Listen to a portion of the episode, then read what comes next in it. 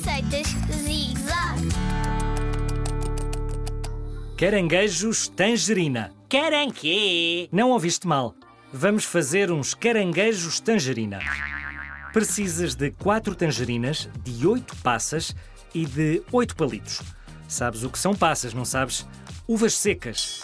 E calma com os palitos, que não são para comer. A primeira coisa a fazer é descascar as tangerinas. Com as mãos lavadas, claro. Depois, corta as tangerinas em metades com as mãos. Não faz mal. Quatro metades são para pôr num prato. Fazem de corpo dos teus caranguejos. Agora, com muito jeitinho, separa os gomos das outras metades e já tens as pernas. Coloca dois ou três gomos nos lados de cada uma das metades. E aí estão os teus quatro caranguejos, todos com quatro ou seis patinhas. Só falta colocar os olhos e para isso tens de pedir ajuda aí em casa porque é preciso cuidado com esses palitos. Podem ser muito afiados. O teu adulto ajudante deve espetar uma passa em cada palito. Depois, podes ser tu a espetar dois palitos no corpo de cada caranguejo. E já têm olhos.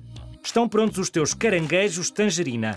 Ah, não te esqueças de tirar os olhos antes de comer. Oiê! Já viste? São autênticos frutos do mar.